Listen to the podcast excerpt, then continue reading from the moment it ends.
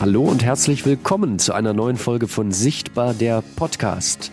Blind oder sehbehindert studieren, geht das und vor allen Dingen, wie geht das? Das ist heute das Thema unserer Sichtbar Podcast Folge in Kooperation mit DZB Lesen. Wir sind Hörmal Audiodeskription, die das produzieren und mein Name ist Florian und ich habe heute einen spannenden Gast mit dabei der ähm, neben mir sitzt an einem etwas ungewöhnlichen Ort. Wir sind ja gerade zum Schauspielprojekt im Theater in Lörrach. Vor uns die Bühne mit einem gelben Tanzboden und wir haben hier in einfacher Sprache ein Stück mit Audiodeskription gestaltet. Das Märchen Elisa und die Schwäne für das Jugendtheater Tempus Fugit. Freuen uns sehr, dass wir hier zu Gast sein konnten und es passt wunderbar, dass Matze, der hier neben mir sitzt, ähm, Matthias Nagel, Matze, wir haben uns schon so dran gewöhnt äh, und, und äh, ich hier sitzen können und wir äh, gemeinsam ein paar Tage verbracht haben, natürlich auch mit unserer lieben Kollegin Tomke, die uns auch noch unterstützt hat und dass wir heute die Gelegenheit haben, einfach mal dich als Experten mit einzubeziehen zum Thema Studium. Matze, schön, dass du dabei bist. Ja, hallo. Ich freue mich auch. Ich freue mich, dass wir uns äh, die Tage auch mal kennenlernen konnten. Wir haben uns ja auch das erste Mal getroffen. Wie hat es dir jetzt gefallen? Wir sind jetzt schon zwei Tage hier in Lörrach, haben dieses Stück gemeinsam auch, ich sag mal, auf den letzten Weg gebracht. Wie fandst du die Tage bisher? Es war sehr schön. Es war eine sehr spannende Erfahrung auch nochmal, weil äh, auch das Besondere hier nochmal ein Kindertheaterstück, das ist dann vom Publikum her auch nochmal was ganz anderes. Und das, wir haben ja heute Morgen die erste Aufführung auch mit den Kindern zusammen dann gehabt. Das war dann doch nochmal eine spannende Erfahrung, was da noch mit dazu reinkommt. Und das ist alles, das ist alles live. Jetzt kommt hier die Chefin. So, also große, große Aufregung. Ja, äh, nochmal ganz kurz äh, dahin zurück. Also heute der erste, ähm, ja, genau, schon die, die erste Aufführung. Du sagtest, mit Kindern war nochmal eine besondere Erfahrung, oder? Ja, definitiv. Also, weil mit erwachsenem Publikum, da, da sieht das Ganze nochmal anders aus. Und äh, mit Kindern ist dann immer ist dann immer viel Trubel. Das war dann auch spannend, weil wir der sonst ja immer die die Bühneneinführung haben, die Tastführung. Ähm, da muss man bei den Kindern halt immer so ein bisschen drauf, drauf achten, kommt alles wieder zurück, wenn, wenn, wenn, das, wenn das vorher abgetastet wird, genau. Das ist dann schon nochmal eine andere Herausforderung, genau. Äh, das ist ein Teil deiner Tätigkeit, die du machst. Also du arbeitest freiberuflich, sagtest du. Äh, was machst du äh, noch so oder wie sieht dein Arbeitsalltag sonst so aus? Ja. Ich sage immer, ich, ich erwähne meistens so drei, drei Dinge. Also hauptberuflich arbeite ich als äh, Projektleiter für Inklusion in der Kinder- und Jugendarbeit bei der LAGO BW, das ist die Landesarbeitsgemeinschaft offene Jugendbildung. Das ist der Dachverband in Baden-Württemberg für die offene Kinder- und Jugendarbeit. Das heißt also, es geht in erster Linie, um das ein bisschen kürzer zu machen, es geht um Jugendfreizeitbereich. Also sprich ähm, Jugendhäuser, Jugendfarmen, ähm, Kinder, Kinder- und Jugendsport, auch Pfadfindergruppen und so weiter.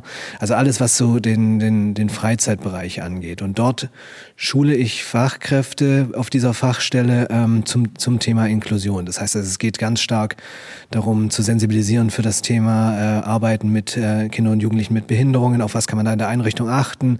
Wie kann man das Ganze ausgestalten? Genau. Und dazu, es ist ein, eine, eine vielschichtige Tätigkeit, weil zum einen organisieren wir selber Fachtage, aber ich gebe, wie gesagt, auch Workshops zur Sensibilisierung Sensibilisierung.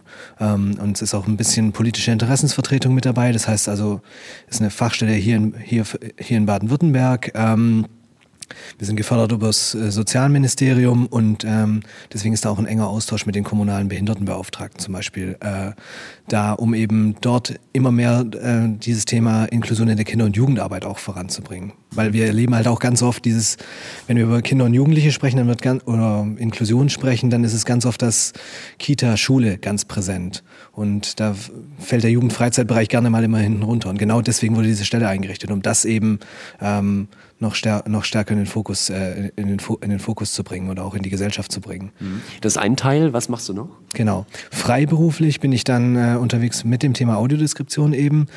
Ähm, ganz klassisch vom Film herkommend äh, für die Bewegte Bilder Medien GmbH in Tübingen, wo ich äh, als blinder Redakteur Filme, die reinkommen, eben mitbetreue und auch bei der Texterstellung mit dabei bin. Ähm, das heißt also, es ist von einem, sehenden, von einem sehenden Redakteur vorgegeben und ich, also wird die erste Textfassung geschrieben, das, das äh, kennen eure, eure, Zuhörer ja dann auch schon. Ähm, und ich ähm, gehe dann in der zweiten Fassung da, darüber und äh, merke an, so welche Sachen sind verständlich, welche nicht, genau.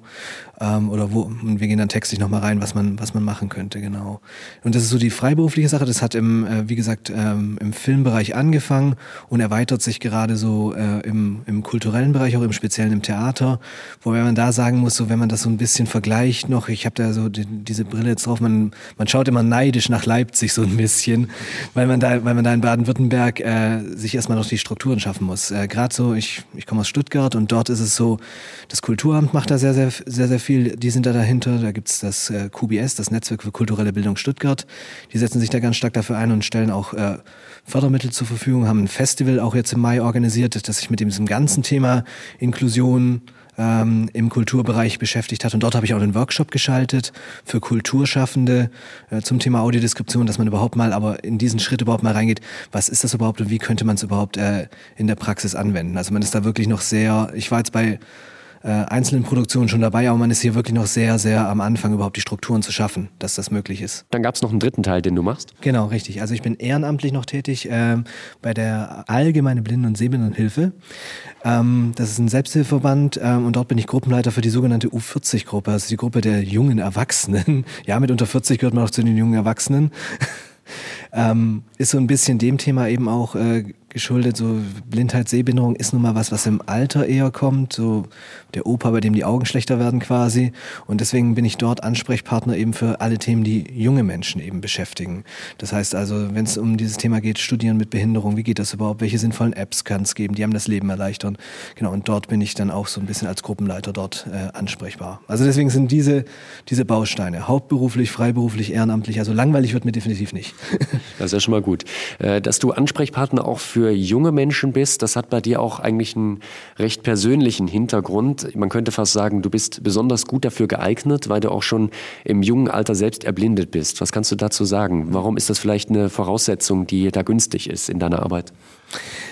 Naja, es ist, es ist glaube ich, so, dass, ähm, ja, oder vielleicht äh, da erstmal noch, noch drauf zurückkommt, ich äh, bei mir ist es so, ich, ich habe äh, die, die, äh, die Krankheit von, von Geburt an oder bin, bin von Geburt an auch ähm, mit Schle oder habe hab von Geburt an diese Sehbehinderung.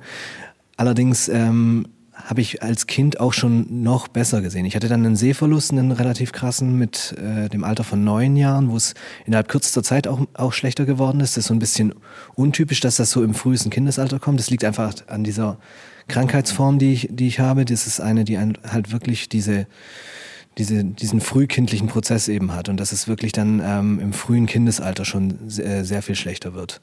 Ähm, und deswegen war das bei mir so ein bisschen die, die Herausforderung dann auch, ähm, ja, mit neun diesen Sehverlust. Und das, was ich noch dazu sagen kann, ist, dass man mit neun überhaupt dann, jetzt weil diese Krankheit so selten ist, da überhaupt erst die Diagnose stellen konnte, was ich überhaupt habe. Ähm, das ist, glaube ich, auch, ja, was, was, was, was äh, schon, so, schon so ein bisschen noch eine Besonderheit darstellt. Ähm, was dann aber auch mit dazu kommt, ist einfach, dass, ähm, dass ich, wenn, die, wenn diese Frage, wenn diese Frage kommt immer, so ist das von Geburt an oder durch einen Unfall später, dann, dann stelle ich immer auch so fest, so dann, dann kann man den Leuten auch gerne immer, immer zurückgeben. Ja, es ist vielleicht bei einem, wenn man spät erblindet, auch schwierig, aber ähm, vom Kindesalter an die Pubertät sah bei mir ganz anders aus. Für Schule, schulische Bildung, das äh, war dann alles, äh, war dann alles nicht ganz so einfach. Ich habe gerade in der Pubertät so, ich glaube, ich habe nicht die Erfahrungen gemacht, die, die andere Jugendliche vielleicht in dem Alter machen, ja. Das kam dann, das kam dann erst, äh, das kam dann erst später im Studium, ja. Und deswegen, äh, um den Bogen wollte ich auch schlagen, ist es äh, so, dass du ja für diese jüngeren U40 ähm, dass die Lebensrealität ja auch auf eine gewisse Art und Weise nachvollziehen kannst, weil du ja auch noch zu dieser U40 dazugehörst. Du bist ja auch noch jung. Richtig, also das ist ja wirklich auch genau der Punkt, warum man mich da quasi auch gesagt hat, ich sollte es mit, mit diesem Gruppenleiter und Ansprechpartner auch machen, weil man einfach gesagt hat, ähm, so gerade wenn es um das Thema Studieren mit Behinderung geht, du kannst auch aus eigener Erfahrung das gut erzählen, weil ich eben diese ganzen Dinge sel selber durchgemacht habe. Ich, hab, ähm, ich war auf dem Gymi zuerst, ähm, das hat nicht funktioniert aus, aus den verschiedensten Gründen, auch Probleme mit Mobbing bekommen aufgrund der Sehbehinderung. Bin dann äh, erstmal auf eine, auf eine Förderschule war es damals noch gekommen und habe da nur in Anführungsstrichen eine mittlere Reife gemacht habe dann mit der Nikolauspflege, die ja ganz groß ist in Stuttgart, ähm, eine, Kau eine kaufmännische Ausbildung gemacht. Also äh, erstmal in diesem geschützten Raum, sag ich mal, erstmal den Abschluss gemacht und habe dann aber über die Fachhochschulreife den Weg zurück äh, gemacht, um, um studieren zu können. Und ich glaube, das ist gerade diesen Bogen, diesen Schritt zurück, äh, der, der, ist, der ist wirklich aus heutiger Sicht betrachtet eigentlich krass, dass ich den geschafft habe, weil äh, ich, hab, ich, ich erlebe das immer so ganz oft, wenn man einmal in dieser Mühle drin ist von diesem, von diesem System, dann, dann diesen We Schritt zurück zu machen, ich glaube, der ist wahnsinnig schwer, ja. Würdest du dich heute als äh, Kritiker des Systems bezeichnen, was äh, Inklusion im, im Schulbereich angeht? Ich, ich, ich glaube, es, das große Thema ist einfach immer noch, dass ähm, wenn wir über Inklusion sprechen äh, und, und darüber sprechen, warum es an vielen Stellen nicht gelingt, äh, ist es das ganz große Thema immer noch, äh, das habe ich bei, bei, bei meiner Haupttätigkeit auch immer wieder bei, bei Leuten, die in, in den Workshops sitzen, wo, wo wir dann die wo dann sehr schnell immer die Frage aufkommt, ja, aber du bist der erste Blinde, mit dem ich mich überhaupt unterhalte. Und dann stelle ich immer die Gegenfrage, ja, und warum ist das so? Und dann kommen wir sehr schnell drauf. Es liegt eben daran, dass wir trotz aller Bemühungen im Themenfeld Inklusion immer noch sehr, sehr separierende Strukturen haben. Ähm, also die Welt ist ja geprägt von Sonderschulen, Förderschulen, Behindertenwerkstätten. Okay, Sonderschulen, Förderschulen, da gibt es mittlerweile in Baden-Württemberg den schönen Begriff SBBZ, Sonderpädagogisches Bildungs- und Beratungszentrum. Ob es das jetzt besser macht, ist die, an, ist die andere Frage. Ähm, ich glaube, das, das, ich will nicht, ich bin keiner von denen, der jetzt auch sagt, man muss das komplett abschaffen. Und dieses Thema Schule für alle äh, sehe ich auch schwierig, äh, weil ich glaube, das ist kurz- oder auch langfristig schwierig hinzubekommen. Aber ähm, ich glaube, es geht um so eine gewisse Wahlfreiheit und ich glaube, das ist das, was ich diesem, was, was ich, äh, warum ich diesem System kritisch gegenüberstehe, weil ich sehr oft er, erlebe, dass eben nur eindimensional gedacht wird. Ja, es gibt nur diesen einen Weg und ähm, dann gibt's halt die Nikolauspflege, da wird man, da wird man gut versorgt und dann passt das alles. Also äh, das ist, glaube ich, das. Es, es geht um Wahlfreiheit da ganz oft, dass man die möglich, dass man manchmal den Eindruck hat, dass man gar nicht wählen könnte. Okay, es gibt auch diese, diese oder jene Option oder ich kann meinen Weg auch äh, ganz anders gehen und vielleicht doch studieren gehen und äh, doch mehr aus meinem Leben machen, sondern es wirkt immer so ein bisschen vorgezeichnet. Und ich glaube, das ist so das, was es relativ schwierig macht. Und deswegen stehe ich dem auch kritisch gegenüber. Das ist alles super. Mhm. Kleine Klassen, spezielle Förderung, äh, gute technische Ausstattung auch. Ähm, das, das will ich alles nicht in Abrede stellen. Das stimmt ja auch alles. Das Problem aber, was ich sehe, ist, und das kann ich aus eigener Erfahrung nachfühlen, das ist so, du, du bist so, wenn du in dieser Welt drin bist, du bist so unter einer Käseglocke, sag ich immer. Du bist so, du kriegst auf gut Deutsch gesagt nicht mit, was in der richtigen Welt abgeht. Und das ist, und das ist das, was, was ich auch so im Nachhinein sage, was mir vielleicht auch äh, so in der Pubertät vielleicht auch gefehlt hat, ja.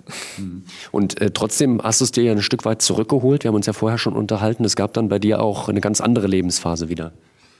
Genau, die kam, die kam dann wirklich im Studium, weil ich dann wirklich, als ich dann eben drin war in diesem, in diesem äh, in dieser Ausbildung und diesen ganzen Sachen, da war, irgendwann kam der Moment bei mir, ich muss mehr aus meinem Leben machen. Es muss irgendwie, irgendwie muss es eine Möglichkeit geben, mehr draus zu machen. Und da hatte ich die Möglichkeit, eben die Fachhochschulreife äh, na, nachzuholen. Das ist ja dann, kann man das Berufskolleg machen. Ähm, das sind normalerweise sind das zwei Jahre. Dadurch, dass ich mir diese kaufmännische Ausbildung anrechnen lassen konnte und das wirtschaftliche Berufskolleg dann gemacht habe, war das in, innerhalb von einem Jahr möglich. Hatte dann die Fachhochschulreife, was dann eben bedeutet hatte, ich konnte studieren, aber halt ähm, erstmal nur an Hochschulen, also nicht an Universitäten. Aber das war dann zumindest eine Möglichkeit, ähm, äh, doch diesen, We diesen, diesen, diesen, Weg ins, diesen Weg ins Studium zu finden, genau. Den Ganz kurz nochmal als Zwischenfrage, ist das so, dass, äh, nur mal für die Vorstellung noch, dass dich das auf dieser, äh, du warst auf einer, kann man sagen, Förderschule dann gewesen, ja, ne? genau. ne? Ähm, ist es so, dass dich das dann thematisch äh, auch gelangweilt hat, sage ich mal, und auf dem anderen ging es aber mit den Leuten eigentlich nicht. Ist das genau dieses äh, Spannungsfeld gewesen, in dem du dich da bewegt hast? Es ist, glaube ich, nochmal altersspezifisch, muss man das auch nochmal sehen, weil es zuerst so war, also das, als es auf dem Gymmi nicht funktioniert hatte, das war in einem Alter von 13 oder 14, das sind, das wissen wir alle, Kinder können sehr gemein sein und gerade in dem Alter äh, ist das dann ist das dann, ist das dann noch mal schwieriger. Ähm, und später dann, als ich in diese Ausbildung kam und dann in, in, auf dieser Förderschulseite war, da, da, da kam das dann auf, dass ich, das, was ich, das meinte ich damit, als ich sagte, so, das ist, ich muss mehr aus meinem Leben machen. Ich war aus heutiger Sicht, ich war, ich glaube, ich war komplett unterfordert. ähm, das ist so, äh, ich erinnere mich so an eine Situation, das ist, wir hatten irgendwie Donnerstagmorgens vier Stunden Rechnungswesen und der, der eine, äh, der eine Kumpel, den ich aus der Zeit hatte, der hat da relativ wenig mitbekommen von, weil er den Abend vorher länger weg war. Ist jetzt auch gar nicht so wichtig, aber er hat mich dann gefragt, irgendwie einen Tag später oder so, was wir denn gemacht haben in diesen vier Stunden. Und ich habe mir das halt kurz erklärt und er sagt so, ja wie und das war's jetzt. Und ich habe ihm halt in zwei Minuten erklärt, was die anderen in vier Stunden gemacht haben. Und die Frage war dann so, ja was haben die anderen so lange gemacht? Ja, das weiß ich auch nicht. das ist so. Das ist sehr, das, das Beispiel, was ich da immer sehr gerne, sehr gerne nenne, weil es das, glaube ich, äh, weil es das, glaube ich, äh, sehr gut zusammenfasst. Ich habe mich da komplett unterfordert gefühlt, ja.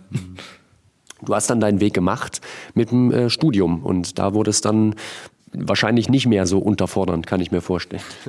Definitiv nicht. Äh, da war, war es dann eher, dass man sich dann da seinen Weg, seinen Weg suchen musste, genau. Also gerade so ähm, im Thema, oder ich sehe auch einen großen Unterschied äh, zwischen meiner Bachelor- und meiner Masterzeit, weil im Bachelor war das immer noch so dieses, es war so geprägt oder überzeichnet von diesem, ja, trotz, dass ich trotz Behinderung oder trotz Blindheit studieren kann. Es war immer so dieses Trotz, was da so stark, so stark betont wurde, von verschiedenen Seiten. Ich habe das zu der Zeit damals auch gemacht.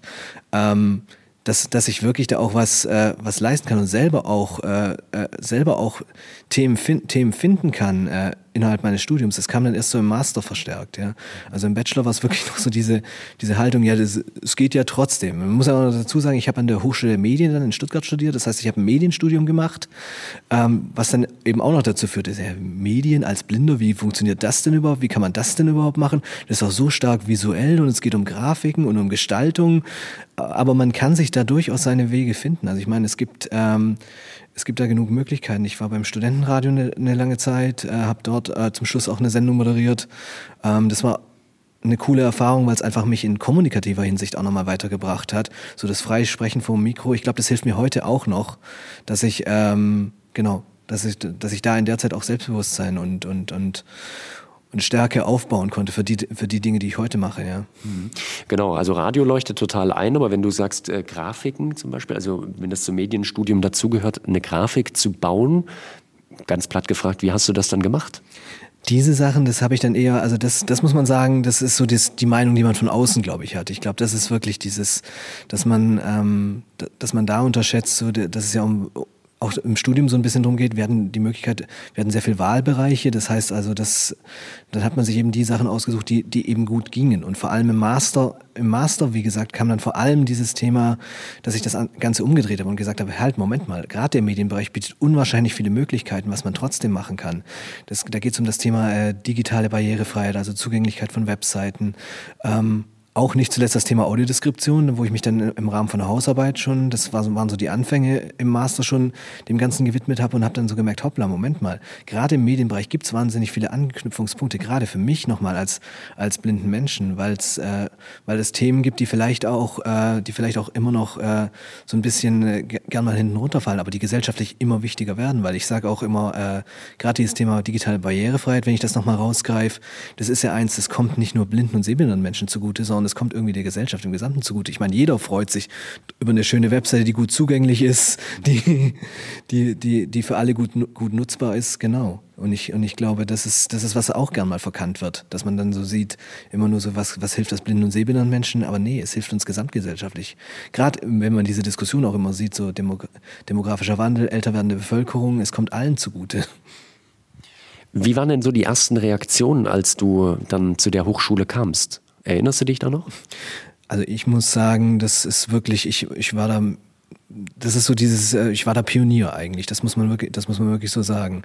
Ähm, ich glaube, es gab vor mir äh, niemanden mit, niemanden mit Behinderung. Ich hatte mich mit, das war, das war ein ganz guter Tipp, ich hatte mich im Vorfeld, ähm, bevor ich mich auch eingeschrieben hatte, mit dem Behindertenbeauftragten der Hochschule ähm, ausgetauscht und auch, und auch mal telefoniert und über die Möglichkeiten gesprochen, die es gibt. Also das ist so, was, was viele vielleicht auch nicht wissen, ist, dass jede Hochschule oder Universität hat einen Behindertenbeauftragten, ähm, an, den man, an den man sich wenden kann und auch der eigentlich genau für solche Fragestellungen da ist. Wie, wie können solche Sachen funktionieren und wie kann man das in der Praxis umsetzen?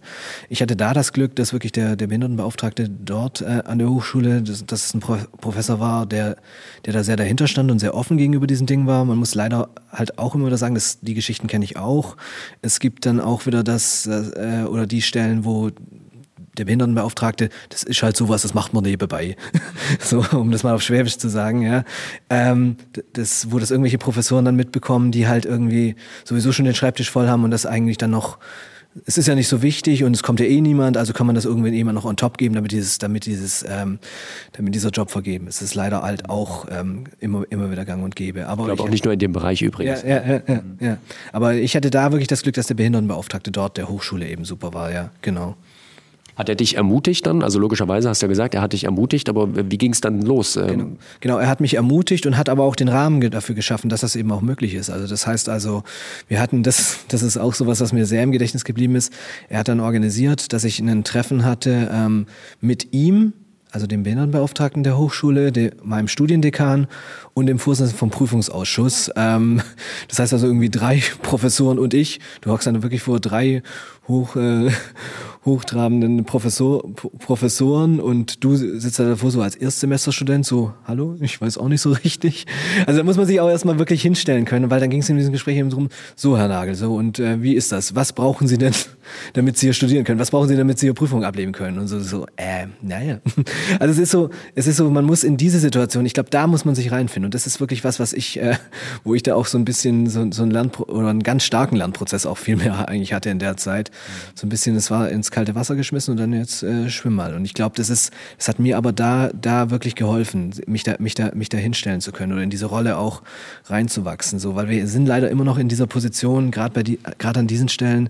So, es ist, es, es ist oftmals nicht so richtig vorgegeben. Es gibt auch keine Vorgaben so, was ist jetzt, ähm, also klar, im schulischen Bereich bis zu einem gewissen Alter ist es so, da gibt's Nachteilsausgleich und wenn der Grad der Behinderung so stark ist, dann äh, kriegt man so und so viel Zeitzuschlag, also meinetwegen ähm, Behinderung X heißt dann eben Zeitzuschlag, 50 Prozent Zeitzuschlag bei Klausuren oder Prüfungen. So, und das gibt's aber alles im Studium zum Großteil nicht. So, und das, und das musst du selber, das war dann quasi wie so eine Art Aushandlungsgespräch, wo man dann quasi ausgehandelt hat, so wie können, wie können Prüfungsformen aussehen. Macht man eine mündliche, je nach Modul macht man eine mündliche Prüfung draus, macht man äh, irgendeine andere Form daraus? Kann man es digital vielleicht auch ablegen oder was ist noch möglich äh, äh, auf, auf anderen Wegen, mit welchem Zeitzuschlag? Also genau, du handelst das dann quasi aus und ich glaube, das musst du können. Du musst dich hinstellen können und sagen können, das brauche ich, das brauche ich nicht. Ich, und da, da musste ich in der Tat erst so ein bisschen reinwachsen. Das ist dann im Laufe der Zeit auch besser geworden, ja.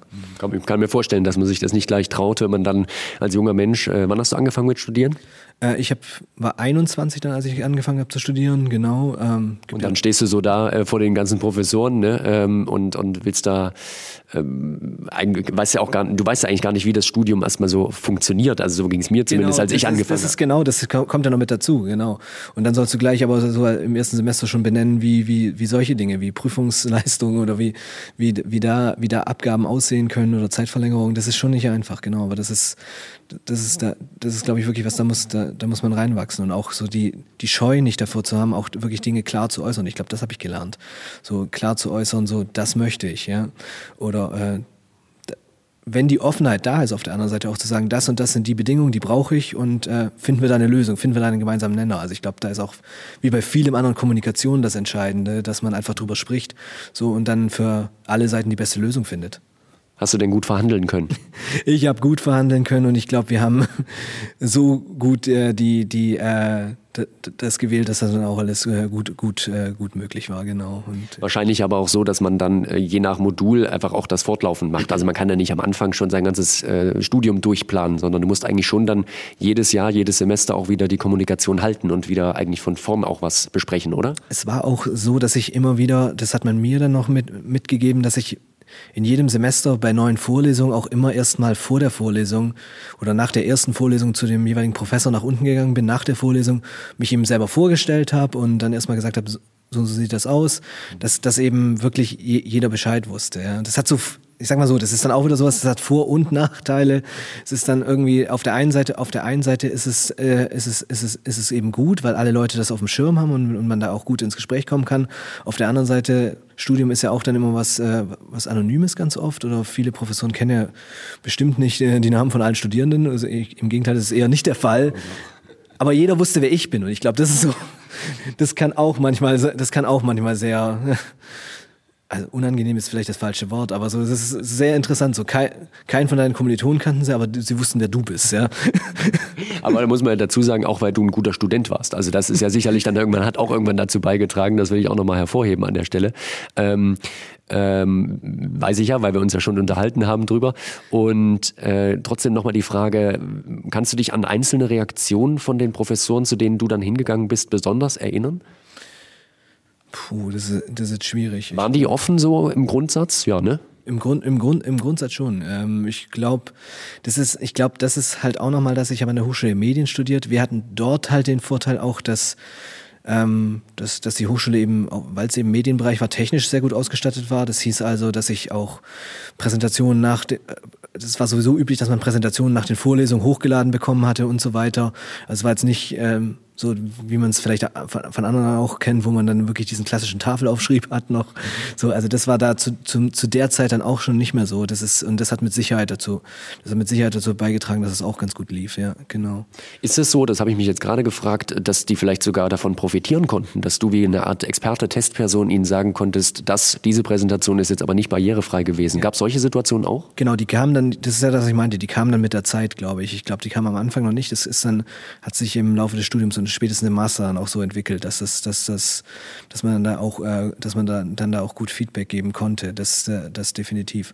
Und ähm, ja, aber es ist halt auch, äh, wie gesagt, es hat, es hat so Vor- und Nachteile. Es ist so, äh, ich, ich erinnere mich an eine, an, an, an eine Rückmeldung von einem, von einem Professor, das war kurz vor, kurz vor Abschluss von meinem Bachelor dann, der dann so, so, so mal diesen Satz sagte, ja, es ist schön, dass Sie hier sind. Und du weißt ganz genau, er meint nicht unbedingt in erster Linie dich als Person, sondern dich vielleicht auch als Quote.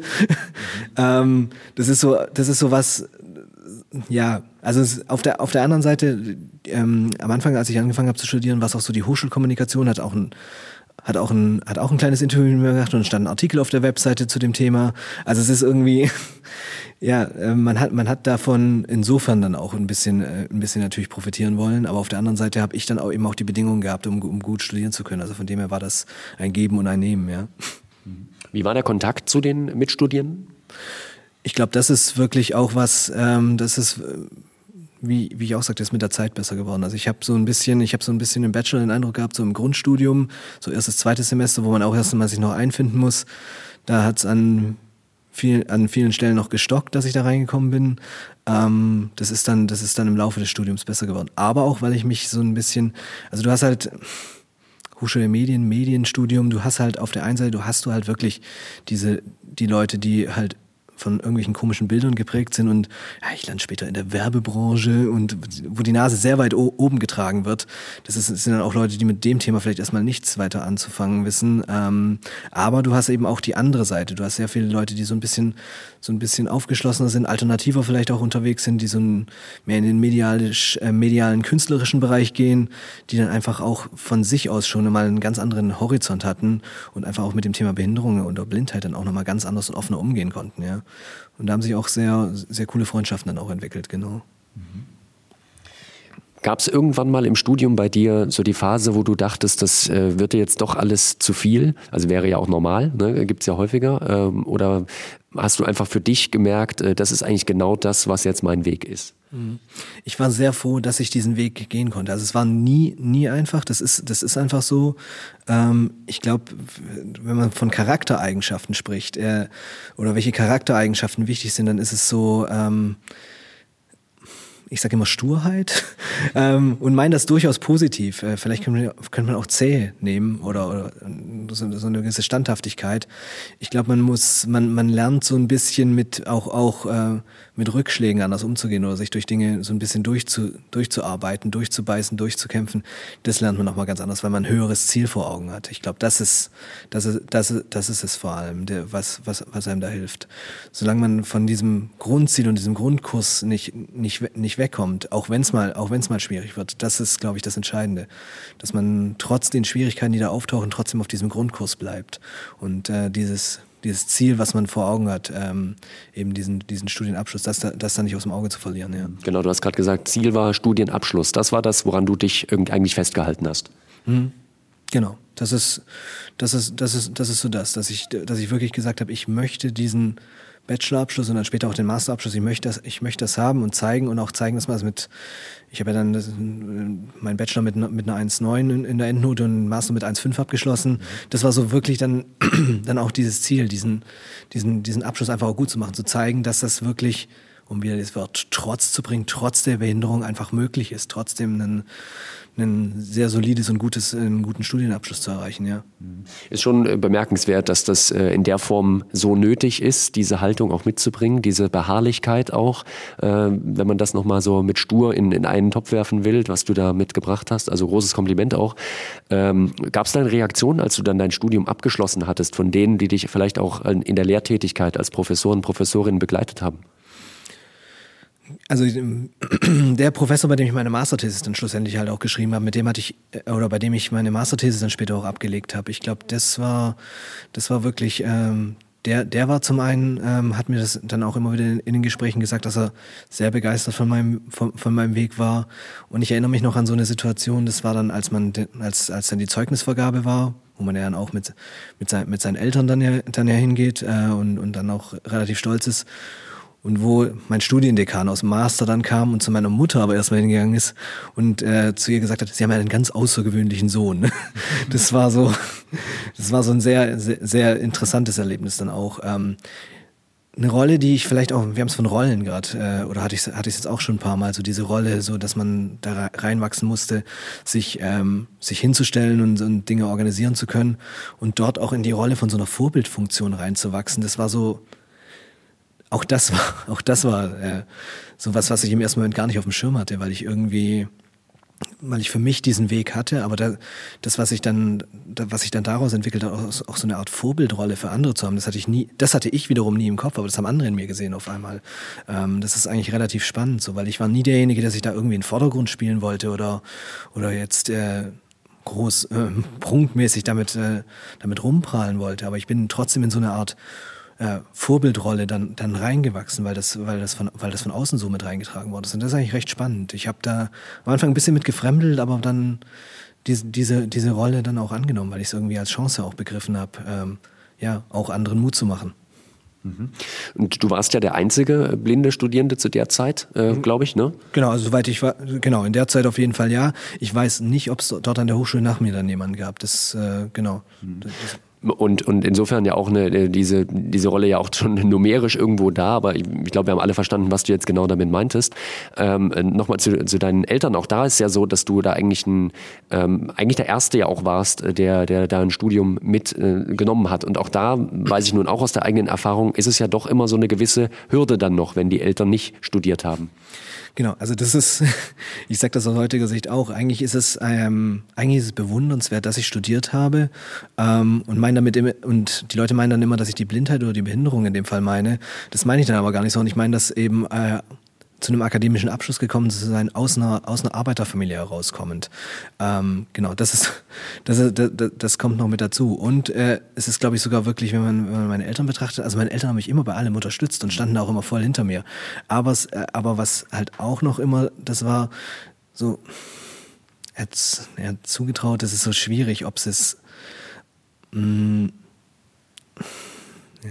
Meinst du, sie konnten dich äh, nicht in dem Sinne auch thematisch unterstützen? Weil das ist so die Erfahrung, die ich jetzt gemacht habe. Also klar haben meine Eltern mich grundlegend unterstützt, aber sie hätten nie rein vom, vom Leistungsniveau ähm, da jetzt mithalten können, was die Anforderungen im Studium waren. Das meine ich gar nicht, sondern ich meine ich es eher so, dass äh, dass, dass da eher so eine Überraschung da war, auch von, auch von meiner Elternseite, dass das, dass das doch, doch alles so, so super funktioniert hatte, weil sie das, glaube ich, sich, äh, sich gar nicht so vorstellen konnten. Ich glaube, was damit dazu kommt, ist diese Kombination, ich, ähm, ja, ich mit, äh, ich mit Behinderung, also mit dieser, mit, mit der Blindheit und dann in Kombination mit Einzelkind.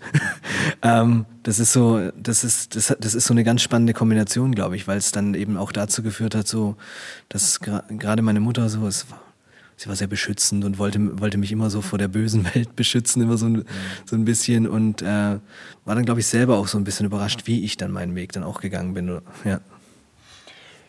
Wenn du jetzt rückblickend auch wieder zu den, den Bogen zu schlagen um deine Beratungsfunktion, was würdest du jemandem jetzt mit auf den Weg geben, der dich fragt, äh, wie ist das zu studieren? Was wären so Tipps, die du mitgeben kannst? Genau, also das, was ich zu Beginn gesagt hatte, ähm, dass man wie gesagt, sich schlau machen sollte, Behindertenbeauftragten der Hochschule. Das ist, glaube ich, ganz wichtig, weil das ist einfach eine gute Anlaufstelle. Das ist einfach was, was mir wahnsinnig geholfen hat, dass man sich da vorher äh, äh, gut schlau darüber macht und Gedanken, Gedanken darüber macht und, und sich auch informiert darüber, wen, wen gibt es da alles, wen kann ich ansprechen. Das ist ein guter, das ist ein guter Hinweis.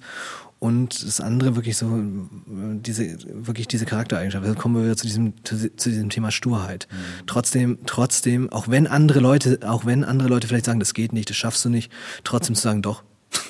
Also dieses, dieses so ein bisschen eine Trotzhaltung. Das ist, ähm, in Maßen, ganz klar, aber so in, in einem gesunden Maß, so eine gewisse Trotzhaltung, ich glaube, die ist ganz, ganz wichtig, damit, damit das funktionieren kann. Weil es, äh, und ich erlebe das doch dann, dann immer wieder, ähm, oder auch, auch dann wieder aus, aus, aus der ehrenamtlichen Arbeit oder Rückmeldung, die ich von anderen blinden Sehbindern bekomme, so dieses, ähm, ja, gerade Agentur für Arbeit ist das spannend. So, da gibt's ja diese Geschichten, so du kommst da hin und dann, und dann, ja, wie sie sehen nichts. Ja, werden sie halt, machen sie was mit den Händen, werden sie Physiotherapeut oder Masseur.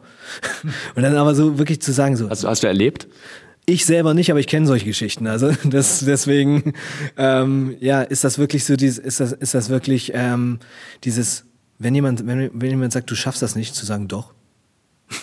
Also wirklich mit diesem, mit diesem, mit dieser, Überzeug mit dieser Überzeugung, sich trotzdem, einen, wenn, wenn man wirklich was will und ein klares Ziel vor Augen hat, dann wirklich auch den, diesen, das durchsetzen, das durchsetzen wollen. Klar sollte man sich jetzt nicht, nicht unnötig quälen und irgendwann, und irgendwann auch es gibt immer Momente, wo man dann wirklich, wo man dann wirklich merkt, äh, vielleicht kämpfe ich hier vielleicht doch zu sehr auf verlorenen Posten. Natürlich mag es solche Fälle auch geben, aber grundsätzlich hilft es, glaube ich, so eine gewisse Trotzhaltung da manchmal zu haben und zu sagen, ja, das geht aber doch. Was ist denn jetzt äh, für dich im beruflichen Werdegang? Du bist jetzt, das können wir glaube ich sagen, 31. Ähm, was sind denn jetzt die nächsten Zielstellungen? Oft ist es ja so, dass man dann äh, vom Typ dann auch einfach sagt, ja, jetzt habe ich wieder neue Ziele. Was sind so die nächsten Bausteine, die dir so vorschweben? Ich glaube, so, so ein langfristiges Ziel gibt es jetzt erstmal gar nicht. Ich glaube, ich tue mich immer schwer damit, weil das ist immer so dieses, ähm, so, es gibt ja auch in Vorstellungsgesprächen gerne mal diese Frage, so, wo sehen Sie sich denn in zehn Jahren? Mhm. Und ich tue mich immer sehr schwer mit dieser Frage, die, die zu beantworten, weil ich einfach ähm, oder auch durch diesen Weg so ein bisschen davon abgekommen bin, äh, zu sagen, so ich habe diesen, natürlich, klar, der Studienabschluss war ein klares Ziel, aber so grundsätzlich, in welche berufliche Richtung es geht, da einfach nicht zu sehr äh, einen starren Weg zu verfolgen, weil ich glaube, dadurch macht man sich Türen oder verschließt man sich Türen, die, die eventuell aufgehen könnten. Ja? Also weil, wenn, wenn ich das jetzt so, so noch, auch, auch nochmal äh, jetzt aus meiner jetzigen Perspektive betrachte, dass ich eigentlich ein Medienstudium gemacht habe, ähm, dann bin ich ja weitergegangen und habe ähm, zuerst mal ähm, bei der LKJ, also bei der Landesvereinigung Kulturelle Jugendbildung gearbeitet und habe Medienprojekte verantwortet, also Stärkung, äh, Projekte zur Stärkung der Medienkompetenz von Kindern und Jugendlichen. Also bin vom Medienbereich mhm. über den Bereich der Medienbildung und Pädagogik im pädagogischen Thema heute gelandet. Und heute arbeite ich eben auf dieser Stelle für Inklusion in der Kinder- und Jugendarbeit und schule Fachkräfte zum Thema Inklusion. So, und ich glaube, also bin in einem Arbeitsfeld, wo eigentlich sehr viele Leute aus dem sozialarbeiterischen Kontext oder aus dem sozialpädagogischen Kontext kommen. Will damit sagen, ich habe diesen, diesen Weg auch äh, da nochmal so ein bisschen anders gewählt, so vom Medienstudium über Medienbildung, Medienpädagogik in diesen, Sozi in diesen wirklich Bildungsbereich. Und ich glaube, äh, das hätte ich mir vor fünf Jahren auch noch nicht träumen lassen, dass das so läuft. Ich bin sehr froh, Winterwelle, wie, wie es gelaufen ist und kriege auch immer wieder in den Workshops, die ich gebe, das gespiegelt, dass gerade diese Kombination, ich stehe vor den Leuten als, als Fachmann, als Experte für das Thema Inklusion in der Kinder- und Jugendarbeit, aber kann die Sachen auch nochmal aus einer eigenen betroffenen Perspektive quasi ähm, mitbringen oder da einfach auch nochmal das mit persönlichen Erfahrungen untermauern. Ich glaube, das ist sehr, sehr schön und eine sehr spannende Kombination, der, was ich auch immer wieder von den Leuten gespiegelt bekomme, dass das einfach einen riesen, einen riesen und einen unschätzbaren Mehrwert hat. Und ich glaube, äh, deswegen bin ich sehr, sehr froh, wie das gekommen ist, aber ich hätte es mir vor fünf Jahren auch nicht träumen lassen. Deswegen ist das so, ähm, eher, eher so, ähm, dass ich sehr wohl mich gerade fühle mit den Sachen, die ich gerade mache, auch mit dem, mit dem Thema Audiodeskription. Wie gesagt, das auch weiter ausbauen möchte und einfach so ein bisschen eher offener bin, was die Zukunft dann noch mit sich bringt. Und das ist ja dann auch oft ein Erfolgsfaktor. Vielen Dank, Matthias, für das Gespräch. Ähm, das war ein sehr interessanter Einblick, wie ich finde. Und freue mich einfach, dass wir uns kennengelernt haben, dass wir hier zusammen sein können im äh, Schauspiel in Lörrach in einer schönen Umgebung und gemeinsam die Tage verbringen konnten. Danke, dass du für uns. Äh, ich habe mich auch gefreut, ja. Hat Spaß gemacht mit euch. Das können wir nur zurückgeben. Äh, Matze, jetzt äh, letzte Frage noch. Äh, wie kann man dich erreichen, wenn man dich als ähm, Berater mit zum Beispiel einbeziehen möchte oder sagt, man möchte auch jemanden so sympathisches bei seiner Audiodeskription mit dabei haben oder sowas. Ja, also genau, es gibt ja, das ist so ein bisschen die Schwierigkeit bei mir, dass es über verschiedene Kanäle geht, weil ich ja eben hauptberuflich, freiberuflich so über verschiedene Wege erreichbar bin. Ähm, das Einfachste ist aber, glaube ich, wirklich direkt über die Projektfachstelle von der Lago Baden-Württemberg. Das ist, äh, da habe ich auch eine, eine Mailadresse, die direkt bei der Fachstelle landet, aber dann halt eben direkt dann eben auch bei mir. Das ist Projektfachstelle minus Inklusion at lago lago-bw.de. Genau. Und ich glaube, darüber eine E-Mail schreiben, das ist, der, das ist der einfachste Weg. So, dann wirst du dich jetzt bald nicht mehr retten können vor E-Mails. Vielen Dank. Und äh, das war auch schon unsere aktuelle Folge von Sichtbar der Podcast. Vielen Dank auch euch ans Zuhören und bleibt gesund. Der Florian war das für Sichtbar der Podcast von Hörmal Audiodeskription. Und bis zum nächsten Mal. Tschüss. Halt, stopp! Noch nicht ausschalten. Hier ist Tomke aus dem Hörmal-Team und wer jetzt denkt, dass die Folge zu Ende ist, der hat sich geschnitten. Denn ich habe noch einen kleinen Veranstaltungshinweis für euch. Und zwar begleiten wir mit Live-Audiodeskription eine ganz tolle Veranstaltung und zwar Gym Motion, Faszination des Turnens. Und da beschreiben wir die ganze Show live. Diese Show ist also eine Show mit Akrobaten, Tänzern, Musik, Sport Sportlern von Weltklasse, so heißt es auf der Website. Und äh, ja, einfach eine mitreißende, temporeiche Show. Da gibt es ganz viel Varietät, Zirkus, Turnen und ich glaube, das wird ziemlich cool. Diese Veranstaltung findet am 2. Dezember um 19 Uhr in der Anhalt Arena in Dessau statt. Und wir sind natürlich mit dabei. In diesem Fall meine ich mit wir, meine Wenigkeit und Peter aus dem Hörmal-Team. Wir beschreiben das Ganze für euch. Der Ticketpreis beträgt 20 Euro inklusive Begleitperson.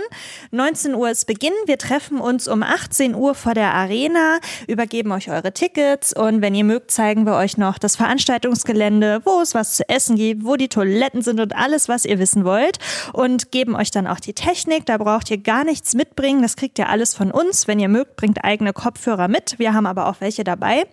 Und wenn ihr sagt, ich äh, würde gern kommen, aber ich weiß gar nicht, wie ich da hinkommen soll. Wir haben auch noch ein paar Plätze frei äh, in unserem Auto von Leipzig aus. Wir fahren von Leipzig nach Dessau. Falls ihr in Leipzig wohnt, dann können wir euch notfalls auch mitnehmen. Sagt uns da gerne Bescheid. Also, wenn ihr Lust habt, mit uns am 2. Dezember um 19 Uhr Gym Motion, die Show mit Varieté, Turnen und Zirkus anzuschauen und von uns aufs Ohr beschrieben zu bekommen, dann meldet euch und zwar unter der Telefonnummer 0341 3320 8860 oder ihr schreibt uns eine E-Mail an Veranstaltungen at hörmal, hoermal mit oe, minus audio.org, org. Das kommt über beide Kanäle bei uns an und wir freuen uns auf euch. Jetzt ist aber wirklich Schluss. Bis dann!